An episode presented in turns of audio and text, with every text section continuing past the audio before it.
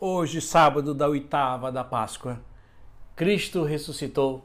Aleluia! Sim, verdadeiramente ressuscitou. Aleluia!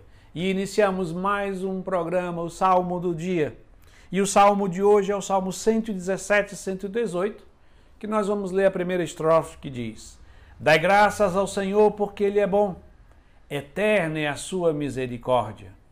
O Senhor é minha força e o meu canto e tornou-se para mim o Salvador.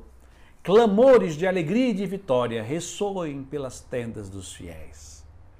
Nesta oitava de Páscoa, onde nós celebramos esses oito dias como se fosse um único dia, para que possamos viver essa alegria pascal, mergulhar, experimentar e testemunhar para os nossos irmãos a grande alegria, porque Cristo ressuscitou. E o salmista diz: clamores de alegria e de vitória ressoem na tenda dos fiéis. A nossa alegria pascal deve nos impulsionar a anunciar aquele que é a razão e o motivo da nossa alegria. É este que nós devemos proclamar a todos os povos. E é o próprio Jesus ressuscitado que aparece aos discípulos e diz: por fim, Jesus apareceu aos onze discípulos, enquanto estavam comendo. Repreendeu por causa da falta de fé e da dureza de coração, porque não tinham acreditado naqueles que o tinham visto ressuscitado. E disse-lhes: Ide pelo mundo inteiro e anunciai o Evangelho a toda criatura. Ide por todo o mundo e pregai o Evangelho a toda criatura o Cristo ressuscitado aparece aos discípulos.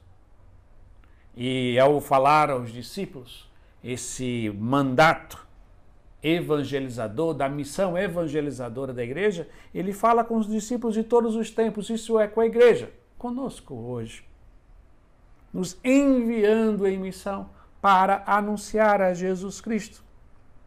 E anunciar esse Cristo que morreu numa cruz para o perdão dos pecados que ressuscitou, vencendo a morte, o pecado e o demônio.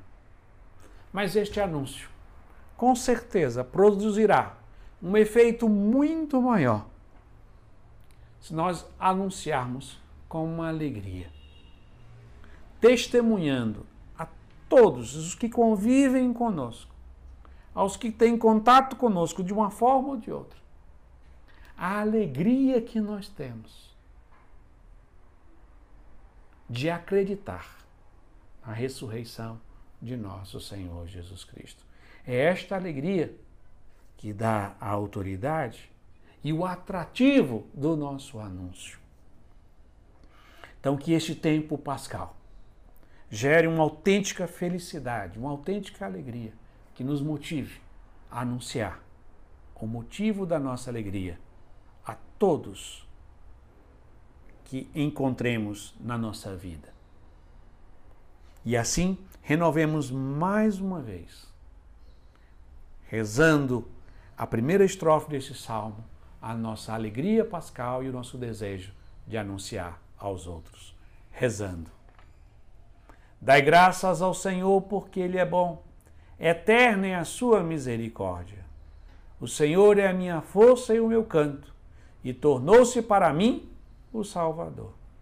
Clamores de alegria e de vitória ressoem pelas tendas dos fiéis. Amém.